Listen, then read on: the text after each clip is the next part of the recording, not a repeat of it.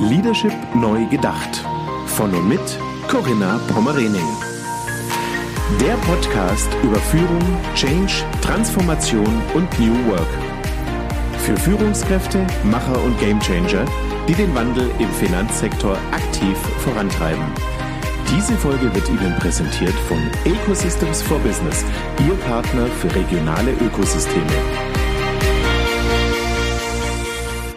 Herzlich willkommen zu meinem Podcast Leadership neu gedacht. Mein Name ist Corinna Pomorening und heute begrüße ich ganz herzlich Tobias Kugler von Google. Guten Morgen, Tobias.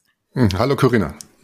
Ja, Tobias, ich möchte dich kurz meiner Hörerschaft vorstellen. Was verantwortest du und wie ist auch so deine Historie, wenn man tatsächlich bei Google ja arbeitet? Hat man da schon immer gearbeitet? Kann man da überhaupt lernen? Von daher würde ich dich gerne vorstellen. Du bist Industry Leader bei Google, verantwortlich für die strategischen Partnerschaften im deutschen Bankenmarkt. Du und dein Team, ihr unterstützt Banken und auch Fintechs bei der digitalen Transformation entlang der gesamten Wertschöpfungskette und auch über alle Customer Touchpoints hinweg. Ja, und außerdem bist du Gastdozent an der HAW Hamburg, hast zuvor mehrere Jahre bei Bertelsmann gearbeitet, also nicht bei Google gelernt, ähm, kommst aus einem anderen Bereich, vielleicht gehen wir da auch gleich noch ein bisschen drauf ein und hast in Mannheim und Valencia studiert. Ja, spannende Vita. Dankeschön. Äh, äh hätte es nicht besser sagen können. Vielen Dank. Hast mir ein bisschen zugearbeitet. Tobias, sag mal, wie, wie kamst du dann tatsächlich zu Google? Wie hat sich das ergeben? Genau, ich habe, ähm, wie du schon gesagt hast, äh, mehrere Jahre bei, bei Bertelsmann gearbeitet. Damals noch, du wirst dich vielleicht noch dran erinnern, im klassischen Klingelton-Business. Äh, mhm. ähm, und das ginge dann so ein bisschen äh, den, äh, den Berg runter. Und in der Zeit habe ich mich dann äh, bei, bei Google beworben. Und Google hat ein sogenanntes Referral-Programm. Das heißt, dass Mitarbeiter dort können andere zukünftige Mitarbeiter werben. Und ich kannte aus dem Studium in Mannheim noch einen äh, ehemaligen Kommiliton, der bei Google gearbeitet hat. Der hat mich dann dort empfohlen und dann habe ich dort angefangen. Und das ist schon eine Weile her tatsächlich, das ist 2007, als es jetzt das 15-jährige Jubiläum feiert ah, dieses Jahr. okay. Mhm. Ja, spannend. Ja, ich freue mich wirklich sehr auf das Interview, dass du dir die Zeit dafür nimmst. Und das war ein bisschen mehr über euch, über euren Antritt erfahren. Und in deiner Vita fielen ja schon so ein paar Begrifflichkeiten, dass ihr sämtliche Touchpoints entlang dieser Wertschöpfungskette dann auch betreut und das so euer Thema ist. Ja, von daher freue ich mich, dass du vielleicht so ein bisschen auch aus dem Nähkästchen plaudern kannst. Fangen wir doch mal damit an, Tobias. Viele außenstehende Dritte denken, wenn sie natürlich Google vor Augen haben, an Suchalgorithmen, an Datensammlung, Suchmaschinenmarketing. Also das ist so das Erste, was in Sinn kommt. Aber was ist denn euer Selbstverständnis oder was steckt hinter eurer Mission? Was ist eure Unternehmensvision? Vielleicht kannst du auch so ein bisschen skizzieren, wohin geht denn die Reise von Google? Ja, sehr gerne. Ähm, wir haben so ein Mission Statement und das ist tatsächlich seit Tag eins das gleiche, also seit 1998. Und das ist es äh, auf Englisch, to organize the world's information and make it universally accessible and useful. Und das gilt bis heute noch, auch wenn man natürlich, wenn man sich das ähm, widerspiegelt, damals noch einen sehr, sehr starken Fokus auf die Suche hatte. Und des Weiteren ist bei uns natürlich der Endkunde, also der klassische User im absoluten Fokus und auch das hat sich bis heute nicht geändert. Wenn ich jetzt zurückblicke, als ich 2007 bei Google angefangen hat, hat sich natürlich extrem viel getan. Damals gab es noch keine Smartphone. Äh, Applikationen äh, oder Smartphones überhaupt. YouTube war noch komplett neu und damals haben tatsächlich die Agenturen ihre Budgets für die Google-Suche ähm, noch, noch per Fax geschickt. ähm, ja. Und auch damals, und auch seit damals hat sich die Zusammenarbeit mit unseren Kunden, das ist ja der zweite Teil deiner Frage, hat sich extrem weiterentwickelt. Wenn ich es auch wieder vergleiche mit vor 15 Jahren, haben wir mit den Kunden ausschließlich über Sales und die Google-Suche gesprochen. Und inzwischen haben wir gerade mit den Banken äh, unglaublich viele Business-Touchpoints ähm, und einen sehr, sehr partnerschaftlichen Ansatz. Also auch wieder mit Blick auf die Bank und Fintechs. Wir sprechen heute über Cloud mit denen, über Payment, über Maps oder UX, Omnikanal um nur äh, einige Bereiche zu, zu nennen. Und, und generell gesprochen ähm, möchten wir Unternehmen bei der digitalen Transformation zur Seite stehen und in meinem Fall sind das eben Banken und Fintechs. Ja, okay.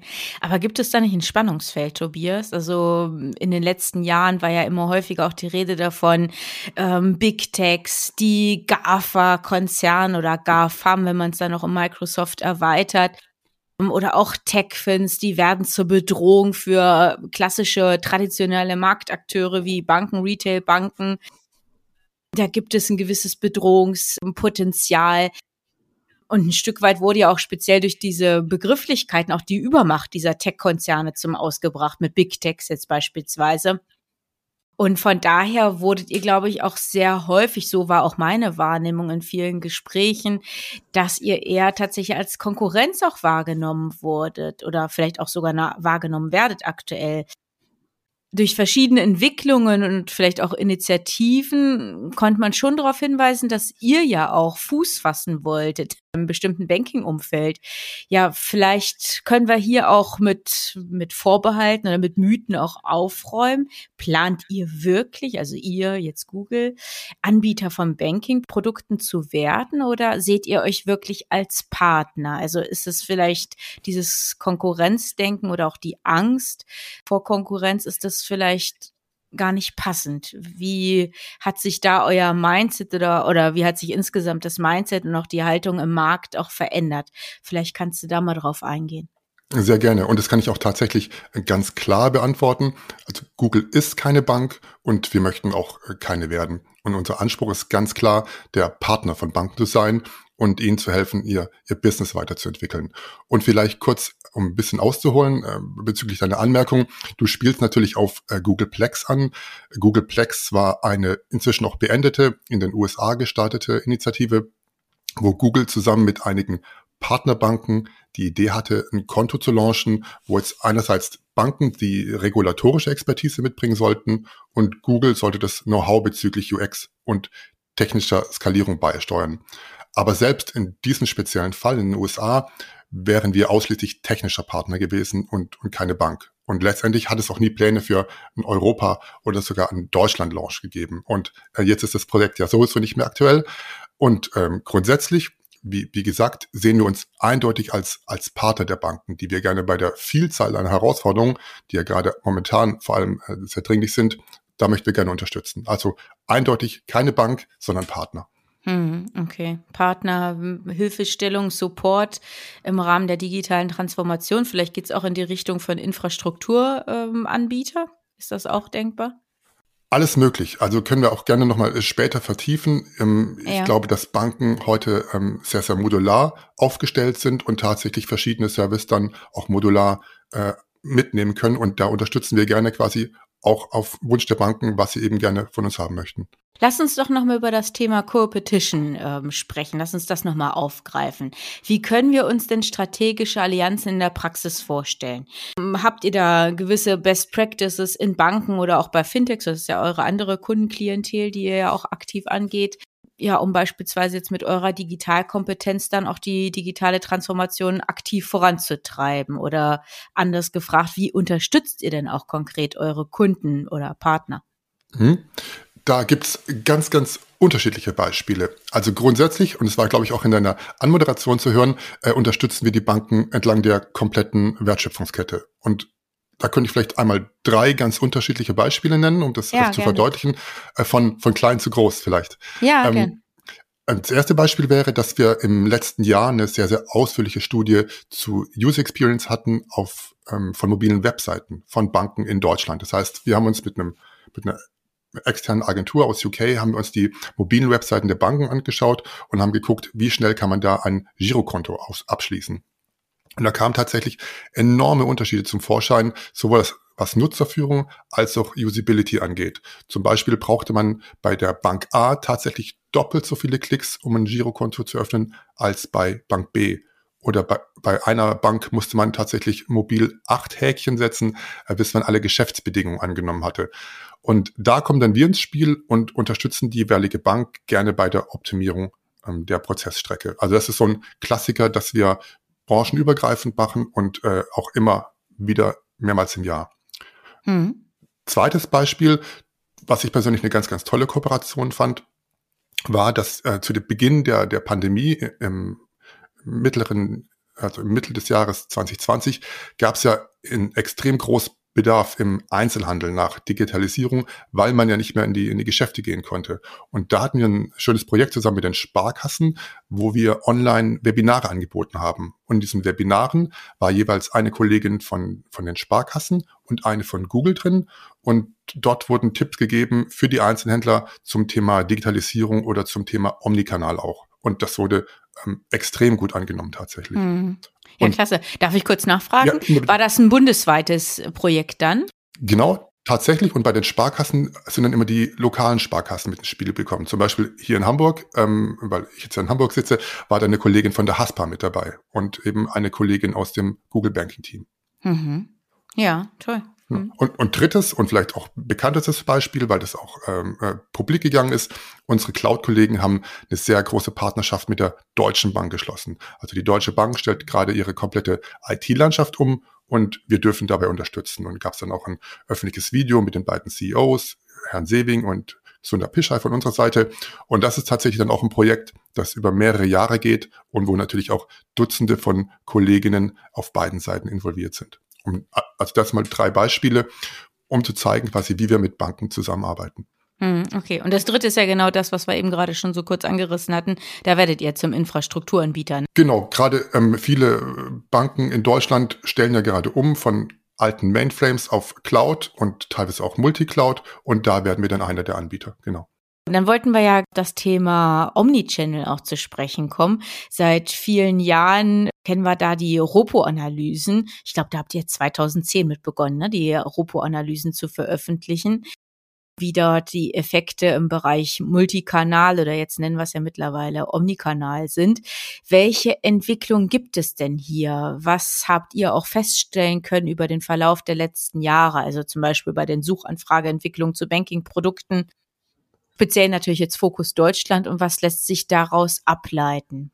Vielleicht kannst du auf die Frage auch eingehen, wo müssen Banken denn auch ansetzen, um die Kundenzentrierung und ja auch letztendlich die Prozesse zu verbessern? Ja, ähm, Omnikanal, super spannendes Thema und das beschäftigt uns tatsächlich schon sehr, sehr, sehr, sehr lange. Du hast, hast schon gesagt, wir ähm, erheben diese Zahlen ähm, jährlich tatsächlich immer mit einem anderen Bankenpartner und ähm, wir haben das gemacht und ich habe mir die Zahlen auch nochmal angeschaut in Vorbereitung zu dem Gespräch. Das letzte Mal haben wir das gemacht direkt vor Pandemiebeginn, also in Q4 2019. In der Pandemie haben wir jetzt eine Pause gemacht, weil die Zahlen natürlich ähm, ein bisschen verfälscht werden. Und schon in Q4 2019 gab es damals nur noch sechs Prozent reine Offline-Kunden, also sechs Prozent, die wirklich sich on, offline recherchiert haben und offline dann auch abgeschlossen haben. Und über 60 Prozent haben zumindest einmal online recherchiert. Und wie gesagt, das sind Zahlen, die jetzt schon fast drei Jahre alt sind. Und dieser Trend hat sich natürlich während der Pandemie extrem beschleunigt. Ich habe hier nochmal eine BCG-Studie vor mir liegen von 2021 und da wird eine Zahl genannt, dass 27 Prozent der Deutschen weniger Filialen nutzen wollen. Ähm, letztendlich glauben wir aber nicht, dass offline passé ist. Wir sehen ja auch immer noch eine relativ hohe Filialdichte in Deutschland, sondern wir glauben einfach, dass es ein nahtloses Kundenerlebnis geben muss zwischen Online und Offline. Der Kunde unterscheidet gar nicht mehr so genau, was ist Online, was ist Offline. Ähm, sondern er möchte quasi, wo er auch hingeht, das gleiche Kundenerlebnis haben. Mhm, und die gleichen Erlebnisse im Idealfall auch eine Harmonisierung, ne, dass es abgestimmt ist. Wenn ich es online angefangen habe, dann möchte ich, dass der Kundenberater vielleicht auch darauf zugreifen kann. Absolut, absolut. Und wir sehen gleichzeitig einen relativ klaren Trend, dass einfache Produkte komplett online recherchiert ähm, und, und abgeschlossen werden. Und wir sehen eben gerade da, dass es ähm, bei vielen großen Retailbanken, dass da noch gar nicht genau gemessen wird. Also man kann ja heute tatsächlich relativ genau messen, welchen Einfluss zum Beispiel eine Online-Kampagne hat auf den Footfall in den jeweiligen Filialbanken. Das wird aber letztendlich noch gar nicht so genau erhoben. Und wenn wir dann auf den zweiten Teil deiner Frage kommen, die, die Kundenzentrierung. Auch da gibt's schöne Beispiele, wo man vielleicht noch was äh, machen könnte. Und auch da könnten wir ähm, nochmal auf die Pandemie zu sprechen kommen, weil sich ja, doch da viele ja. Trends ähm, herausgebildet haben. Wir haben gerade zu Beginn der Pandemie, also so März bis Mai 2020, einen massiven Anstieg der Suchanfragen zum Thema Trading gesehen. Ähm, Investments waren natürlich ein extrem wichtiges Thema, hatte damals auch zu tun natürlich mit der extrem hohen Sparquote, die wir in, in Deutschland haben. Und das hat natürlich dann auch geführt zu einem sehr, sehr großen Anstieg der Neuabschlüsse bei Depots. Und wenn wir dann aber geguckt haben in den, in den Bilanzen am Ende des Jahres, dann haben mit Abstand den größten Teil die Neobanken und auch die Neo-Trader abbekommen, weil das Thema Depot bei den wenigsten traditionellen Banken im Fokus stand. Und wenn wir dann nachgefragt haben, kam häufiges Feedback, ja, Depot ist kein Ankerprodukt für uns oder wir haben keinen Fokus auf Wertpapierdepots, weil wir darauf eine geringe Marge haben. Und das ist natürlich dann wieder aus Kundensicht relativ ernüchternd, wenn man ein Depot sucht, um vielleicht die ersten Erfahrungen mit äh, Aktienhandel zu machen und die eigene Hausbank, die traditionelle Retailbank, ähm, bietet das gar nicht unbedingt an oder macht es relativ schwierig, das, das abzuschließen. Hm. Ja, da müsste man sich, äh, entschuldige. Sag. Ne, ich hatte noch ein zweites Beispiel, aber frag Ja, gerne. Nee, können wir dann auch drauf eingehen. Alles klar.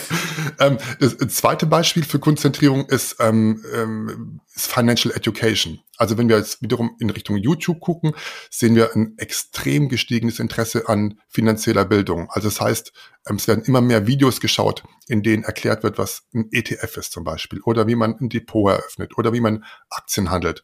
Und wenn wir dann aber schauen, von wem diese Videos produziert werden, dann sind es eigentlich ausschließlich Content Creator und YouTuber und keine Banken.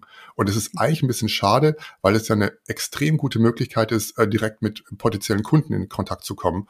Und Banken eigentlich prädestiniert dafür sind, weil sie ja schon eine hohe Kompetenz da haben und Kundenvertrauen. Und deswegen eigentlich unverständlich, dass es hier noch kaum Content von den Banken oder auch Neobanken gibt und dieser Trend finanzielle Bildung noch gar nicht richtig aufgegriffen wurde. Okay. Ja, das sind zwei ganz wesentliche Erkenntnisse, die wir unbedingt so weitertragen müssen. Vielleicht dient auch hier der Podcast, um da ein bisschen vielleicht auch für Aufklärung zu sorgen. Weil wenn ich dich richtig verstehe, dann gibt es jetzt mittlerweile neue Ankerprodukte. Dann ist es nicht mehr das klassische Girokonto, sondern dann ist es vielleicht tatsächlich das Depot oder das Thema Trading. Und das erfordert natürlich wirklich ein Umdenken, weil bislang, so nehme ich es wahr, und ich denke, das ist auch deine Marktkenntnis, wird ja mal sehr stark auf das Girokonto und auf die äh, Karte dann auch gesetzt, dass das die ersten Ankerprodukte von Banken sind, oder? Ja, nämlich genauso war. Ähm, früher galt mal das Girokonto als klassisches Ankerprodukt. Ganz klischeehaft hatte man ja sein Konto bei der lokalen Bank und dadurch schon eine gewisse Kundenbindung zum äh, jeweiligen Anbieter. Ähm, da glauben wir, dass das äh, definitiv vorbei ist und es nicht mehr dieses einzelne klassische Ankerprodukt gibt, sondern äh, mehrere verschiedene Produkte, äh, an, Ankerprodukte sein können. Ähm, zum Beispiel, wenn man heute denkt, kann auch ein Depot ein Ankerprodukt sein und man bekommt ja dann häufig auch ein Verrechnungskonto mit dazu, wenn man Depot abschließt. Und diese Woche habe ich ein Interview ähm, gelesen mit Sven Deklo, dem CEO von der Consorsbank und auch der hat gesagt, dass für sie ein Girokonto kein klassisches Akquisitionsprodukt mehr ist, sondern eben das ähm, Wertpapierdepot. Und ich glaube auch, dass es grundsätzlich wichtig ist, dass Banken nicht mehr versuchen, Kunden nur noch über ein Produkt, also das Girokonto, zu akquirieren oder ein Produkt zur Voraussetzung für ein anderes zu machen, sondern da einigermaßen flexibel zu sein. Und wir haben das Gefühl, dass teilweise die Banken hier noch stark nach internen Zielen ähm, sich ausrichten und weniger nach der Kundennachfrage. Also wenn ein Kunde eben Lust hat, ein Depot abzuschließen, aber kein Girokonto sucht, dann sollte man ihm oder ihr auch die Möglichkeit geben, ausschließlich das Depot äh, abzuschließen. Und wir sehen ja auch den ganz klaren Trend, dass Kunden nicht mehr alles aus einer Hand nehmen. Also die Kunden gehen für ein Produkt zu dem Anbieter, der das, am, das Produkt am besten und am einfachsten anbietet aus ihrer Sicht. Also die Kreditkarte bei der Neobank oder das Depot beim Neobroker, vielleicht die Baufinanzierung fürs Haus bei der traditionellen Bank und äh, ich weiß nicht, das Girokonto bei der Direktbank. Ähm, oder ich weiß nicht, wie, wie es bei dir ist. Ähm, ich habe quasi das Gefühl, äh, Bankprodukte über die komplette Bankenlandschaft. Oder hast du alles bei, bei einer Bank? Ich komme komm ja ursprünglich tatsächlich aus einer Genossenschaftsbank und habe da immer noch eine sehr hohe Loyalität und ja emotionale Verbundenheit, dass ich tatsächlich noch ganz viele Produkte über die ja entsprechende Volksbank und die ja passenden Verbundpartner habe und das auch nie in Frage gestellt habe.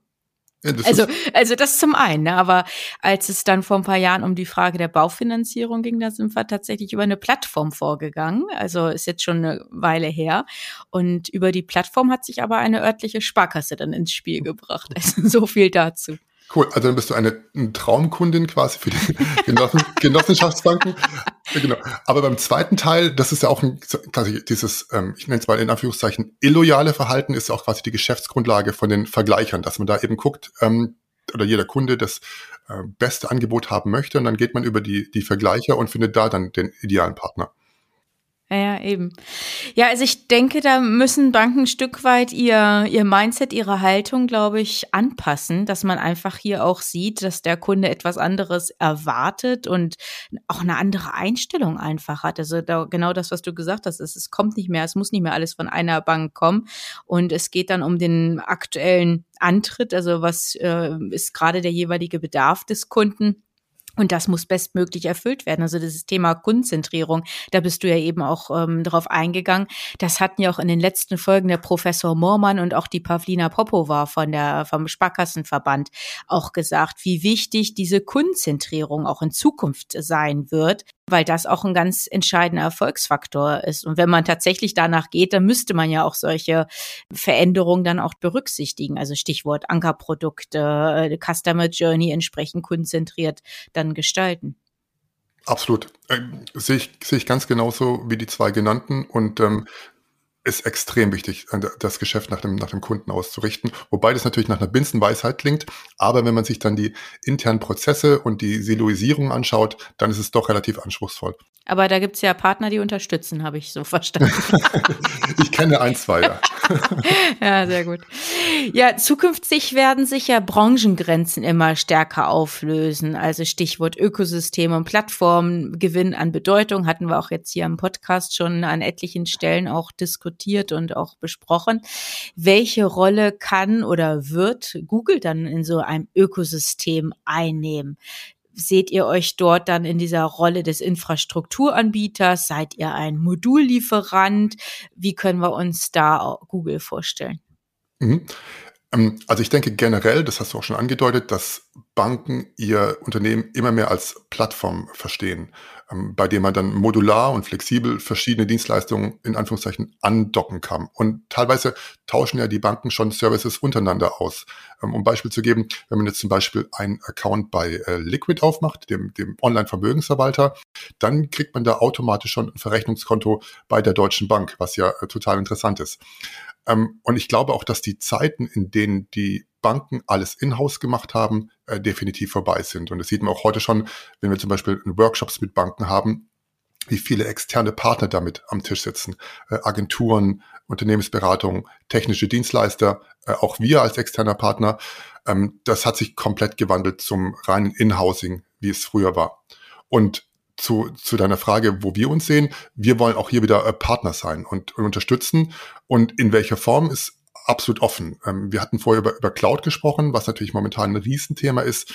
Da unterstützen wir die Banken zum Beispiel in Hybrid- oder Multi-Cloud-Umgebungen äh, zu migrieren oder gleichzeitig ihre Anbieterabhängigkeit zu reduzieren oder auch behördliche Anforderungen zu erfüllen. Das ist ja teilweise doch relativ anspruchsvoll äh, in Richtung Cloud zu wechseln und da wollen wir ein Partner sein. Und deswegen können wir beides sein. Wir können ein reiner Modullieferant sein, aber wir können natürlich auch helfen, die Infrastruktur mit aufzubauen. Hm. Ja, okay. Werdet ihr zur Konkurrenz dann wiederum von ähm, Rechenzentralen, von äh, bekannten, ja etablierten IT-Dienstleistern der unterschiedlichen Bankengruppen? Ah, es gibt da so ein, ein schönes äh, Bon mot, die Co-Opetition. Und ich glaube, das ist auch im Bankenbereich der Fall, dass wir uns teilweise überlappen, aber das ist quasi nie ähm, wahnsinnig kooperativ, sondern ich glaube auch, dass man da wunderbar nebeneinander bestehen kann. Ja, das denke ich auch, genau. Aber da muss, glaube ich, auch noch an, in vielen Köpfen sich etwas verändern, dass man genau das zulässt und auch dieses Verständnis haben wird, um die besten Leistungen dann auch beziehen zu können und auch die besten Module auswählen zu können, muss man dann tatsächlich vielleicht auch an neue Dienstleister herantreten oder ähm, sich auch von dem Inhousing dann verabschieden. Also das hattest du ja eben gerade angesprochen. Also der Kostendruck führt ja ganz klar dahin in die Richtung, dass man sich hier entsprechend verändert und auch nicht mehr alles selber produziert in in der Wertschöpfungskette lässt, sondern hier wirklich ganz aktiv auch ansetzt, um einfach auch Kosten zu sparen. Und das wird ja dann auch ein Hebel sein. Ja, ich glaube auch, dass man da einfach gucken muss, wer hat die größte Expertise. Ja, genau. ähm, und dass es dann teilweise ineffizient ist, alles selber intern zu machen, sondern sich dann für die Teile, ähm, wo man sagt, da brauche ich vielleicht eine äh, spezielle Kompetenz ähm, oder eine spezielle Skalierungsmöglichkeit, dass man sich dann noch einen, einen Partner mit, mit ins, ins Boot holt. Und das funktioniert auch schon sehr, sehr gut. Und ich nehme auch wahr, dass die Banken da schon sehr, sehr wohlwollend sind. Mhm. Okay, also geht schon in die richtige Richtung, entwickelt Absolut. sich schon etwas, ja. Okay. Mhm. Ja, Tobias, du hast ja bereits in verschiedenen Juryausschüssen gesessen und hast beispielsweise erfolgreiche Gründer, Gründerinnen ähm, prämiert. Was zeichnet denn erfolgreiche Gründer, Gründerinnen aus oder auch entsprechende Startups? Was sind essentielle Future Skills? Was kannst du da aus deiner Wahrnehmung vielleicht auch ähm, beschreiben? Also grundsätzlich freut es mich total, dass wir gerade bei den Neugründungen inzwischen mehr Gender Diversity sehen im Startup-Bereich. Ähm, zwar gibt es immer noch einen teilweise relativ starken männlichen Übergang, Überhang, ähm, vor allem im Fintech-Bereich, aber ich habe das Gefühl, da geht es absolut in die, in die richtige Richtung. Und ähm, grundsätzlich, und das klingt vielleicht schon äh, teilweise zu banal, ist es natürlich extrem hilfreich, wenn man sich an den Kundenbedürfnissen ausrichtet. Vorhin hatten wir über Customer Centricity gesprochen ähm, und dann vielleicht erkennt, was gerade gesellschaftlich passiert und wo ein Bedarf ist, der gerade noch nicht abgedeckt wird. Und um ein konkretes Beispiel zu nennen, ähm, Female Financial. Das wurde gefühlt jahrzehntelang absolut vernachlässigt und jetzt ist es gesellschaftlich unglaublich präsent mit äh, Versorgungslücke oder äh, Gender Pay Gap. Und jetzt gibt es dazu unglaublich tolle Initiativen wie die Finanzheldinnen oder wie Vitamin, die genau dieses Thema adressieren. Und die sind meiner Meinung nach auch deswegen so erfolgreich, weil sie sich eben die Kundenbedürfnisse so genau angeschaut haben. Und zum zweiten Teil deiner Frage, diesen Future Skills, ein Skill, den ich persönlich äh, ziemlich wichtig finde, ist Wandelbarkeit oder Flexibilität. Das heißt, dass man bereit ist, einen schon eingeschlagenen Weg nochmal zu ändern oder die, die Richtung zu wechseln, wenn man merkt, dass eine Anpassung notwendig ist. Und auch das ist, glaube ich, ein großer Unterschied zu, zu klassischen Konzernen, wo häufig einmal ein Plan gemacht wurde und dann wird darauf bestanden, dass dieser bestehende Plan eingehalten wird, weil er eben schon beschlossen wurde oder weil er schon budgetiert wurde und dann wird er eben hart durchgezogen, auch wenn man zwischendurch vielleicht merkt, war vielleicht nicht komplett zu Ende gedacht oder es haben sich ähm, Änderungen ergeben, die man eigentlich mit einfließen lassen sollte in die Richtung. Ja, ja. Zwei ganz spannende Dinge, die jetzt eben hier nochmal aufgeführt hast. Fange ich mit dem letzten nochmal an, das Thema Anpassungsfähigkeit oder Wandelbarkeit, so hast du es ja beschrieben, diese mhm. Flexibilität. Mhm. Das habe ich nämlich jetzt gerade auch in meiner zweiten Buchauflage äh, nochmal thematisiert. Bin auch sehr froh, dass Dr. Karl Norton dort aus einem Experteninterview nochmal ergänzt hat, mit eingebracht hat, der nämlich auch beschreibt, wie wichtig diese Anpassungsfähigkeit in unserem unsicheren Kontext in Zukunft sein wird. Wir werden es immer, jetzt ist es gerade die Pandemie gewesen, in Zukunft wird es weitere Einflussfaktoren geben, die uns dazu bringen, dass wir von jetzt auf gleich uns verändern müssen als Organisation, aber auch als Führungskraft oder als Mitarbeiter.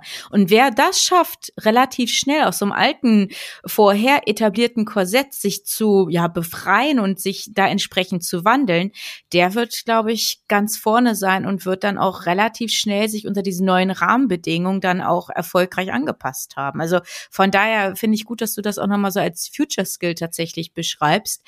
Und das andere Thema, ähm, Female Financial, das finde ich ja extrem spannend spannend. Jetzt musst du wissen, dass ich in meiner alten Genobank, als ich dort noch in, als Führungskraft und Projektverantwortliche tätig war, 2007 mich mit dem Thema ja Frauen als Zielgruppe beschäftigt habe. Also es war im Rahmen einer Strategiebewertung war dann so die Analyse darauf gefallen, wir kümmern uns gar nicht genug um die Zielgruppe Frauen. Und das ist eigentlich aus diesen Gründen, die du auch gerade genannt hast, Gender Pay Gap, Versorgungslücke und so weiter, ist das eigentlich ein ganz wesentlicher Punkt, einfach diese Zielgruppe auch äh, gezielt anzugehen.